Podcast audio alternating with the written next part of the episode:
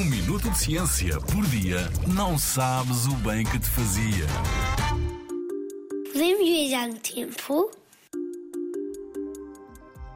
Se olhares para um relógio agora, a hora do dia que está marcada não é a mesma para todos os países do mundo. Sabias? Na Nova Zelândia, por exemplo, o relógio marca mais 11 horas. Mas porque temos horas diferentes?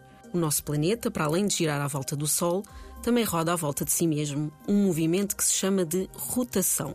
Enquanto faz este movimento, é de dia nos países que estão no lado do planeta virado para o Sol e de noite nos países que estão no lado oposto. Se imaginarmos o nosso planeta dividido em gomos, como se fosse uma laranja, que vão desde o Polo Norte ao Polo Sul, em cada gomo existe um fuso horário diferente. Ou seja, os países de cada fuso horário, ou cada gomo da laranja, têm a mesma hora do dia. E é esta diferença de horas que nos faz viajar no tempo. Basta fazermos uma viagem de avião para um país de outro fuso horário.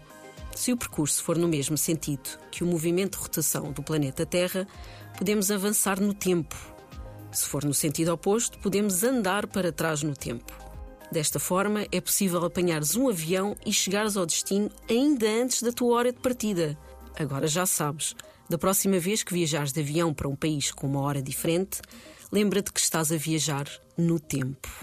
Na Rádio ZigZag, há ciência viva, porque a ciência é para todos.